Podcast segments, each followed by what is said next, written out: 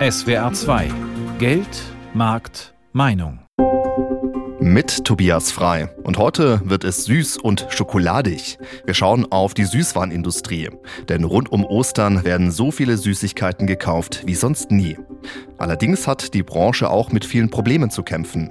Neben den hohen Energiepreisen und dem Fachkräftemangel sorgt aktuell vor allem das geplante Werbeverbot für Süßwaren für Diskussionen. Die Bundesregierung möchte ja Werbung für ungesunde Lebensmittel verbieten. Wie die Branche mit den vielen Herausforderungen umgeht, darum geht es heute in Geldmarktmeinung. Kein Zuckerschlecken, die Süßwarenbranche steht unter Druck.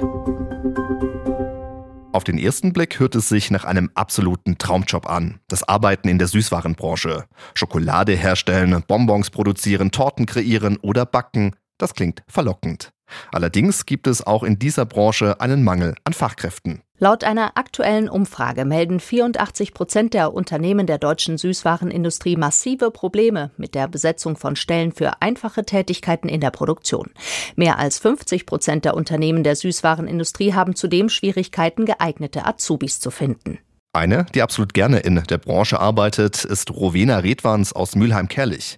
Sie ist aktuell deutsche Konditormeisterin und bildet bei der Handwerkskammer Koblenz den Nachwuchs aus. Sie kennt die Höhen und Tiefen der Branche also und mit ihr spreche ich über Leidenschaft für Süßwaren. Frau Redwans, wenn Sie heute anderen bei der Berufswahl helfen müssten, warum sollten sich Ihrer Ansicht nach junge Menschen für einen Job in der Süßwarenbranche bewerben? Also ich finde, der Beruf des Konditors ist ein sehr vielseitiger und abwechslungsreicher Beruf. In dem Handwerksberuf hat man einfach so unglaublich vielfältige berufliche Möglichkeiten. Ich habe die Ausbildung in der klassischen Konditorei gestartet und habe danach lange Zeit im Ausland gearbeitet, in ähm, Hotel- und im Patisseriebereich. Man könnte auch auf dem Schiff arbeiten.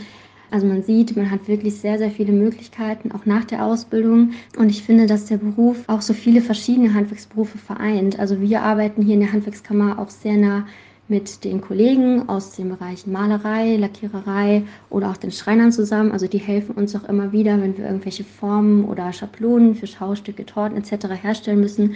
Also man sieht, wie vielfältig der Bereich in der Konditorei ist. Welche Eigenschaften sollten junge Menschen mitbringen, um mit Schokolade, Marzipan und Co. zu arbeiten? Also in erster Linie muss man natürlich sehr, sehr kreativ sein. Man muss auf die Kundenwünsche immer reagieren können und die umsetzen können, weil jede Torte ist anders und jeder Kundenauftrag ist auch anders. Dann sollte man natürlich immer lernbereit sein und neuen Trends offen gegenübertreten. Gerade in der Patisserie hat sich die letzten Jahre auch viel gewandelt. Also da ist es wichtig, dass man mit den Trends geht und das auch immer wieder umsetzen kann. Also im Konditorenhandwerk oder generell auch im Gastronomiebereich muss man immer belastbar sein. Es gibt immer mal stressige Momente und Feingefühl und Geduld mitbringen, denn eine Torte oder ein Schaustück kann schon mal mehrere Stunden dauern. Ja, und sauberes Arbeiten und strukturiertes Arbeiten ist für mich auch auf jeden Fall sehr, sehr wichtig für den Beruf. Die Süßwarenbranche tut sich aktuell sehr schwer, geeigneten Nachwuchs zu finden. Also der Fachkräftemangel ist natürlich auch hier ein Thema. Was müsste sich da ändern? Wie könnte man die Situation verbessern? Also hier in der Handwerkskammer in Koblenz bilden wir ja nicht nur die Azubis aus, sondern auch die Meisterschüler. Und man muss sagen, die Nachfrage ist hier wirklich immer sehr, sehr hoch. Also unsere Kurse sind immer voll. Aber es ist natürlich wichtig, dass man weiterhin auch immer wieder Nachwuchs findet und ich glaube, das ist Aufgabe der Arbeitgeber, da immer attraktiv zu bleiben und den Azubis Weiterbildungsmöglichkeiten anzubieten. Wenn man junge Leute begeistern will, dann sollte man sie auch mit an den Abläufen beteiligen und sie individuell fördern. Also ich glaube, das ist ganz, ganz wertvoll, wenn man da einen guten Arbeitgeber hat, der sich auch wirklich für die Azubis stark macht. Ich glaube, wenn man da ansetzt und den Azubis einfach Förderungen zur Verfügung stellt, dann kann man sie da auch schon begeistern und wirklich für längere Zeit auch an den Betrieb bilden. Bei Ihnen war es ja so, dass Sie schon sehr früh wussten, dass Sie Süßwaren herstellen möchten. Sie hatten schon vor dem Abitur gesagt, dass Sie eine Ausbildung zur Konditorin machen möchten. Woher kommt bei Ihnen diese Leidenschaft für das Herstellen von Süßwaren? Also ich habe ganz, ganz früh angefangen zu backen und hatte unglaublich Spaß dran. Ich habe ganz früh angefangen für die Familie, für Freunde, auch für die Schule Torten zu machen und hatte dann das Glück, dass ich zwei Praktikas in meinem damaligen Ausbildungsbetrieb machen durfte und habe mich dann auch gleich für die Ausbildung dort entschieden und bin sehr, sehr froh, dass ich diesen Weg gegangen bin, denn ich habe wirklich was gefunden, was unglaublich Spaß macht. Also ich habe mein Hobby auch wirklich zum Beruf gemacht, das kann man schon so sagen. Auch jetzt kann ich immer noch zu Hause backen, auch wenn ich den ganzen Tag auf der Arbeit schon Berührung mit Torten, Törtchen, Pralinen hatte. Also ich kann nach Hause kommen und dann probiere ich auch immer wieder gerne Sachen aus und habe bisher auch noch nicht die Lust am Backen verloren. Also ich glaube, das ist ganz wichtig, dass man da auch wirklich einen Beruf wählt, der einem unglaublich Freude macht. Als Konditormeisterin können Sie natürlich extrem viele Süßwaren herstellen. Schokolade, Torten, Pralinen, Gebäck, Eis. Zum Abschluss natürlich die Frage, welche Süßwaren produzieren Sie persönlich am liebsten und warum? Also ich finde es unglaublich spannend, Schaustücke zu kreieren. Auch das Schaustück, was ich für die deutsche Meisterschaft gemacht habe, also der Prozess, bis das Ganze dann mal auf Papier gebracht wurde, bis es dann umgesetzt wurde, das macht wirklich viel Spaß. Da kann man sich kreativ total austoben. Aber wenn ich mir eine Sache aussuchen müsste, aus dem Bereich Konditorei, die mir am besten gefällt, dann wäre es, glaube ich, Torten und Törtchen. Die Liebe zur französischen Patisserie habe ich damals nach meinem Auslandsaufenthalt in Frankreich entdeckt. Also es hat so viel Spaß gemacht, da französische Köstlichkeiten so kennenzulernen. Also ganz aufwendige Mousse-Torten, Törtchen, Pralinen, Macarons. Da ist so unglaublich spannend, wenn man verschiedene Texturen und Komponenten mit einbringen kann. Und ich finde, das macht so viel Spaß, auch ganz aufwendige Dekore dafür herzustellen. Also das ist wirklich das, was ich am allerliebsten auch hier vorzeige. Aber generell gibt es eigentlich keinen Bereich in meinem Beruf, den ich so gar nicht mag. Also ich finde, alle Aufgaben sind super vielfältig, egal ob es Torten sind, Pralinen, Gebäck etc. Also das macht wirklich alles großen Spaß. Sagt die deutsche Konditormeisterin Rowena Redwans aus Mülheim-Kerlich.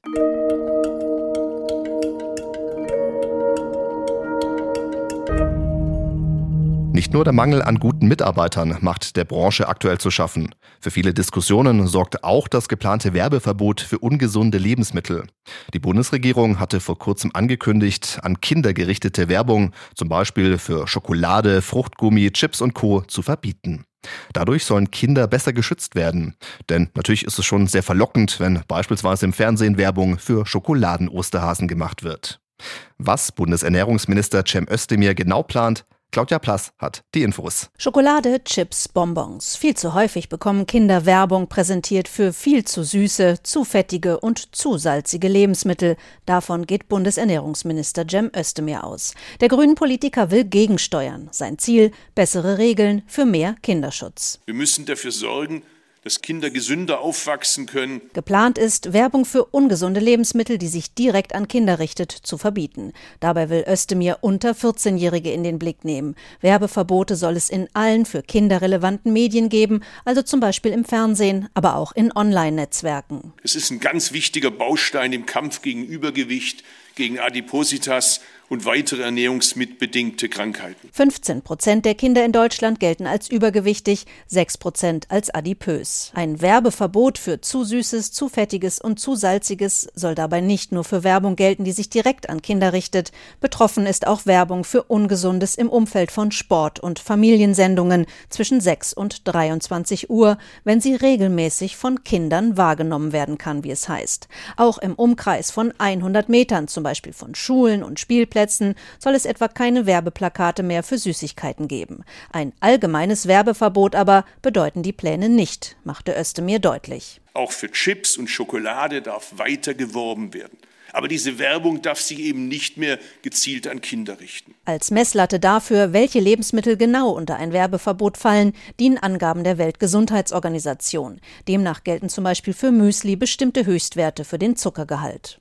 Mediziner, aber auch Verbraucherschützer fordern schon lange ein entsprechendes Werbeverbot für Ungesundes. Ramona Popp, Vorständin des Verbraucherzentrale Bundesverbandes, bewertete das Vorhaben des Ministers positiv. Wir stehen in der gesellschaftlichen Verantwortung, in Deutschland Kinder gesund aufwachsen zu lassen. Deswegen sind die Pläne des Bundesernährungsministers Özdemir ein echter Meilenstein für den Kinderschutz, wenn sie auch wahr werden. Sie forderte eine klare und weitreichende Regulierung. Zustimmung kommt auch von Foodwatch. Özdemir mache endlich Schluss mit dem von der Bundesregierung jahrelang vorgelebten erfolglosen Prinzip der Freiwilligkeit. Auch die SPD unterstützt das Vorhaben. SPD-Chefin Esken verwies auf den Koalitionsvertrag. Darin hatten sich die Ampelparteien bereits darauf geeinigt, dass Werbung für ungesunde Lebensmittel, die sich an unter 14-jährige Kinder richtet, eingeschränkt wird. Kinder vor ungesunden Lebensmitteln zu schützen. Das müssen, glaube ich, immer noch die Eltern tun. Aber die Werbung soll wenigstens nicht dazu beitragen, äh, dass Kinder und ihre Eltern zum Teil auch mit irreführender Werbung ähm, auf die Gesundheit von Lebensmitteln hingewiesen werden, die doch am Ende tatsächlich äh, voller Zucker und anderer gefährlicher Stoffe stecken. Diskussionsbedarf sieht dagegen die FDP. Andrew Ullmann, gesundheitspolitischer Sprecher der FDP-Fraktion, betonte zwar, man stehe zu dem, was im Koalitionsvertrag vereinbart wurde. Werbung müsse eingeschränkt werden werden. Trotzdem, die Pläne von Özdemir gehen ihm an vielen Punkten zu weit, wie er sagte. Der Ansatz ist nachvollziehbar, aber wir halten andere Ansätze für wichtiger, dass wir hier die Kompetenz und vor allem hier die Gesundheitskompetenz den Kindern vermitteln können, das Aufgabe der Eltern ist und auch gleichzeitig zu erkennen, dass Kinder auch kritisch mit Werbung umgehen können. Das Vorhaben des Ernährungsministers geht nun in die Ressortabstimmung. Noch ist offen, wann ein Werbeverbot in Kraft treten wird. Kinder sollen besser vor ungesunden Lebensmitteln geschützt werden. Das ist das Ziel von Bundesernährungsminister Cem Özdemir. Doch für die Süßwarenbranche ist das geplante Werbeverbot ein Desaster. Denn die Branche lebt davon, dass immer wieder neue Produkte auf den Markt kommen und die dann auch entsprechend beworben werden können. Ohne Werbung könnte das schwierig werden. Was bedeutet also das geplante Werbeverbot für die Branche? Darüber spreche ich mit Solveig Schneider vom Bundesverband der deutschen Süßwarenindustrie. Hallo, Frau Schneider, ich grüße Sie. Hallo, Herr Frei. Frau Schneider, welche Auswirkungen könnte denn ein mögliches Werbeverbot für Süßwaren für die Süßwarenindustrie in Deutschland haben? Ja, es würde ganz dramatische Auswirkungen haben und zwar auch weit über die Süßwarenindustrie hinaus, denn die Verbotsliste von Bundesminister Özdemir umfasst ja ungefähr 80 Prozent der Lebensmittel, die im Supermarkt liegen. Also längst nicht nur Süßwaren, sondern auch Käse, Wurst, Müsli, Joghurt, äh, fast alle Getränke und eben auch die Süßwaren. Für unsere Branche speziell, die ist innovationsstark, die deutsche Süßwarenindustrie. Und ein so drastisches Werbeverbot würde sicherlich dazu führen, dass die Vielfalt deutlich leiden würde. Werbung ist ganz wichtig, um Produktinnovationen überhaupt bekannt zu machen. Und wenn jetzt es nicht mehr möglich wäre, über neue Produkte überhaupt zu berichten, würde man diese im Supermarktregal natürlich auch nicht finden. Die Politik will mit dem Werbeverbot vor allem Kinder schützen, die sich künftig gesünder ernähren sollen, denn die Zahl der übergewichtigen Kinder, die steigt ja schon seit Jahren an. Warum hat die Süßwarenbranche kein Verständnis dafür, dass Kinder keine Werbung mehr für ungesunde Lebensmittel sehen können? Nein, also den Schutz von Kindern, da sind wir völlig d'accord. Den befürworten wir seitens der Süßwarenindustrie auch sehr. Wogegen wir uns wehren, ist, dass Bundesminister Özdemir so tut, als ob wir zum einen in einem rechtsfreien Raum lebten. Die Wirklichkeit sieht aber ganz anders aus. Also schon heute ist Werbung gegenüber Kindern gerade in Deutschland sehr streng gesetzlich reglementiert. Das finden wir auch gut. Also anders als in anderen Ländern zum Beispiel dürfen Kindersendungen in Deutschland generell nicht durch Werbung unterbrochen werden. Wogegen wir uns allerdings wehren, ist, dass das Werbeverbot sehr, sehr viel weiter geht. Es geht halt nicht nur um Kinder, sondern es geht Bundesminister Özdemir auch um Erwachsene. Also auch Erwachsene würden beispielsweise für Süßwaren überhaupt keine Werbung mehr sehen dürfen. Und das halten wir für falsch, dass jetzt aufgeklärte Erwachsene keine Werbung mehr für Käse, für Joghurt, für Müsli, für Eis oder auch für Schokoriegel sehen könnten. Aktuell wird ja der Gesetzentwurf zum Werbeverbot ausgearbeitet, muss ja auch noch vom Bundestag beschlossen werden. Also da kann sich auch noch ein bisschen was ändern. Dennoch, wie schaut die Süßwarenbranche auf die kommenden Monate? Es gibt von sehr, sehr vielen Seiten erhebliche Bedenken gegen die Pläne von Minister Özdemir, gerade von den Medien selber, aber auch von vielen Staatsrechtlern, die wirklich gewichtige Gründe dafür angeführt haben, dass ein solches Vorhaben nicht verfassungskonform ist. Denn wir leben in einer Marktwirtschaft und da dürfen Produkte, die hergestellt werden, auch beworben werden. So sieht es das Grundgesetz vor. Wenn man jetzt anfängt, Werbung von fast allen Lebensmitteln zu verbieten, wie wird man dann weitermachen? Sollen dann künftig vielleicht auch die Schaufenster von Bäckereien zugeklebt werden, damit jetzt niemand sieht, was da Leckeres im Angebot ist? Oder plant man dann morgen ein Werbeverbot für Verbrennungsmotoren oder übermorgen für Handyverträge oder für verschreibungspflichtige Medikamente? Und wir glauben, dass der Gesetzgeber auch wirklich gut beraten ist, auf diese verfassungsrechtlichen Einwände zu hören und mündige Verbraucher nicht aus ideologischen Gründen zu bevormunden. Sagte Solveig Schneider vom Bundesverband der deutschen Süßwarenindustrie. Frau Schneider, vielen, vielen Dank für das Interview. Danke Ihnen, Herr Frei. Tschüss, schöne Ostern.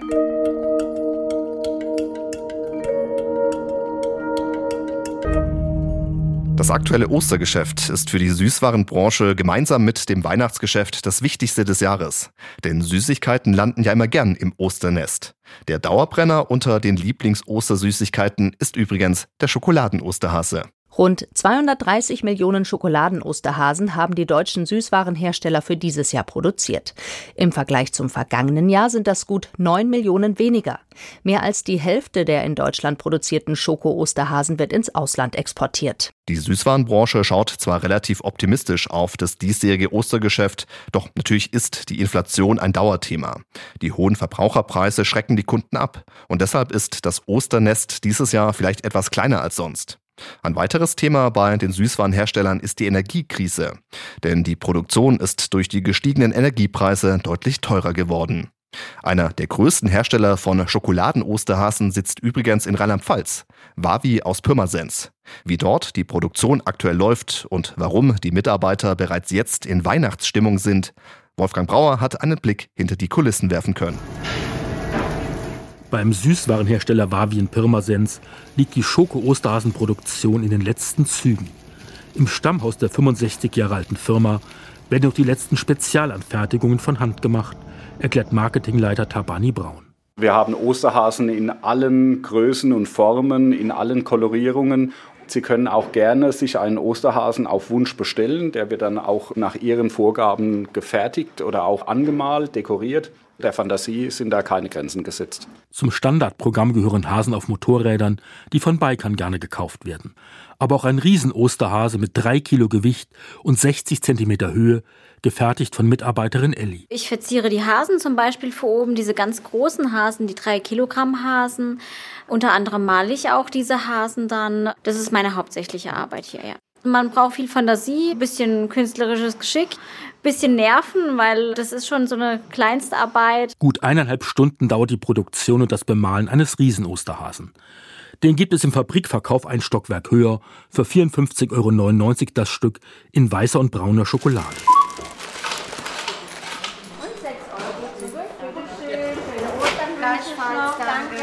Vor Ostern gibt es hier lange Schlangen an der einzigen Kasse. Dieser Käufer hat einen ganzen Einkaufswagen voll mit Schokoladeneiern und Hasen. Das ist für die Enkelkinder. Das sind drei Stück. Die Große hat schon einen Freund und ist auch was dabei. Es ist teurer geworden, muss man zusagen. Das stimmt. Um gut 20 Prozent erhöhen, musste Firmenchef Richard Müller die Preise für normale Schokoartikel wegen gestiegener Rohwaren und Energiepreise. Dazu kam weniger Produktion während der Corona-Jahre. Aber bisher muss ich sagen, sind wir sehr zufrieden. Hier gerade am Standort, wo wir sind, haben wir erstmals wieder das Niveau von vor Corona nicht nur erreicht, sondern auch übertroffen.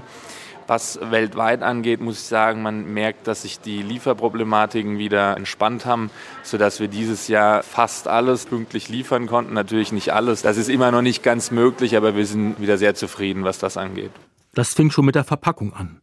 Ganz wichtig für Saison Schokoartikel, deren Abverkauf vom bunten Äußeren abhängt. Wellpappe und auch Festkarton hat früher eine Lieferzeit gehabt von drei, vier Wochen, war in der Spitze mal bei 16 Wochen. Dann müssen sie gewisse Aufträge schlicht ablehnen, weil sie es nicht mehr hinbekommen. Ich meine, das ist sehr konkret auch passiert. Das Schokoladengeschäft vor Ostern schwankt stärker als vor Weihnachten. Ein Grund, Liegt das Osterfest schon im März oder Anfang April, wird weniger Osterware verkauft. Weihnachten ist doch noch mal größer, liegt einfach auch an der Tatsache, dass es in der nördlichen Hemisphäre zu Weihnachten für gewöhnlich kälter ist als zu Ostern und der Absatz von Schokolade natürlich, wenn es kälter ist, besser ist. Es gibt Länder wie Südafrika oder auch Australien, da ist es genau umgekehrt. Da ist das Ostergeschäft deutlich stärker aus genau dem gleichen Grund. Denn dort ist jetzt noch die kalte Jahreszeit. Aber für Wavi ist Ostern ohnehin Schnee von gestern, meint Firmenchef Richard Müller. Also die Massenartikel, muss man sagen, fängt Ostern in der Regel so im Oktober an und geht dann bis in den Februar und von Februar bis dann Ende September, Anfang Oktober ist Weihnachten. Also wir produzieren in unseren großen Werken inzwischen schon längst wieder Weihnachtsmänner und auch Adventskalender laufen schon vom Band. Für Mitarbeiterin Ellie aus der Produktion in Pirmasens ist das kein Problem. Man hat sich daran gewöhnt und manchmal im Sommer kommt dann schon so ein Last Christmas oder so über die Lippen. Also das passiert dann schon. Also man ist schon ein bisschen in Weihnachtsstimmung. Natürlich noch nicht diese besondere Weihnachtsstimmung, aber ja, man, man ist schon ein bisschen drin. Der Blick beim Schokoladenhersteller Wavi geht schon Richtung Zukunft. Es werden bereits die ersten Schokoladenweihnachtsmänner produziert. Es gibt in der Süßwarenbranche vermutlich nichts, was es nicht gibt. Immer neue Produkte kommen auf den Markt. Es gibt immer ausgefallenere Sorten. Rund um Ostern zum Beispiel Schokolade mit Cola- und Popcorn-Geschmack, Lakritz-Ostereier oder Schokobananen in Ostertierform.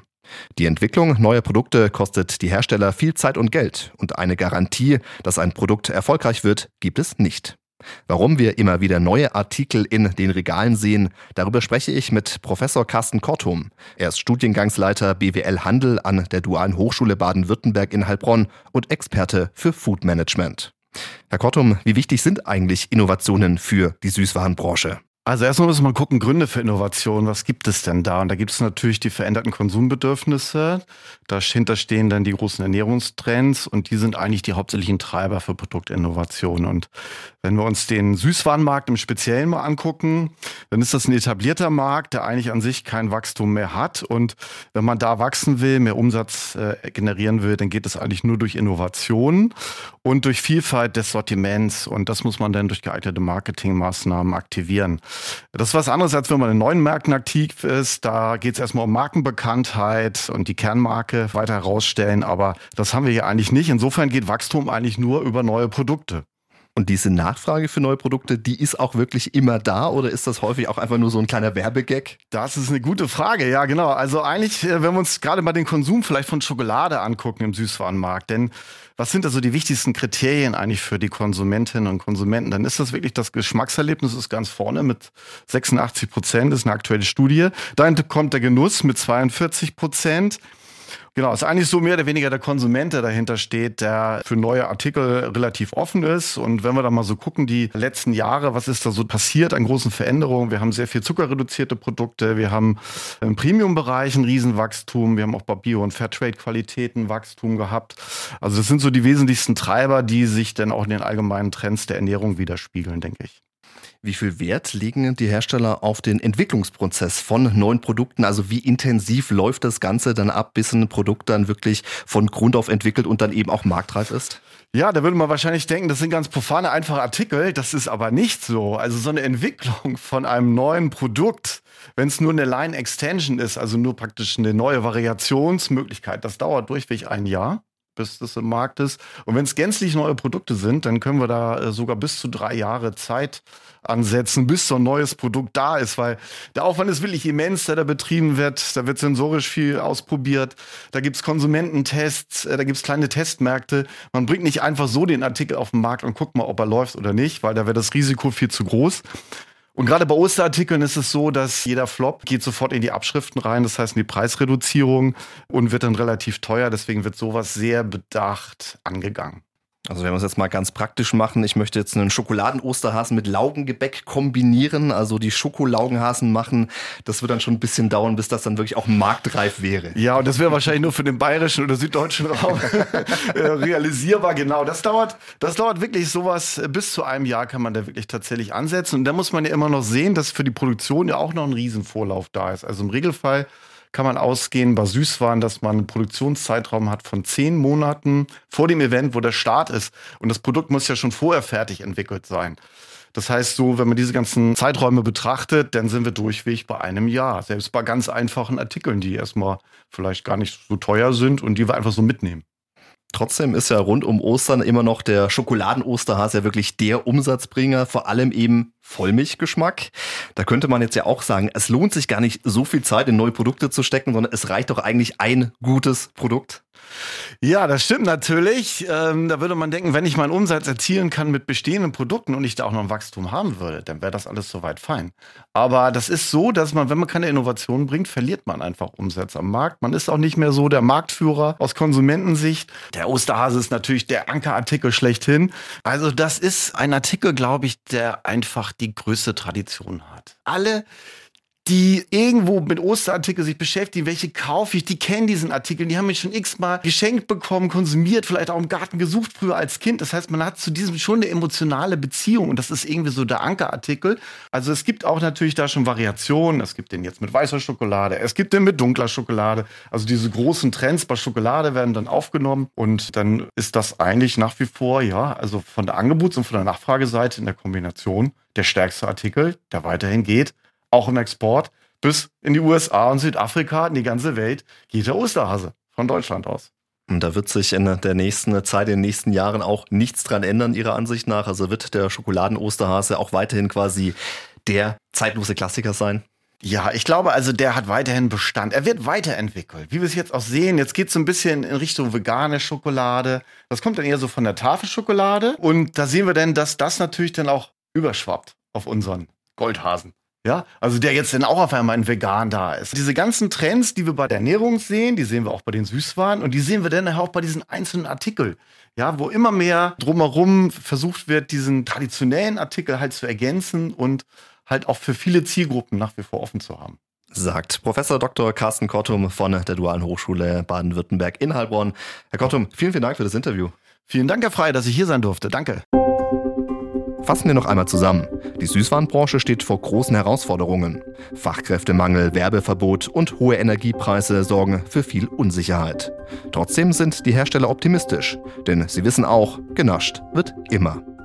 Und das war unsere Sendung heute mit dem Thema Kein Zuckerschlecken, die Süßwarenbranche steht unter Druck. Am Mikrofon war Tobias Frei.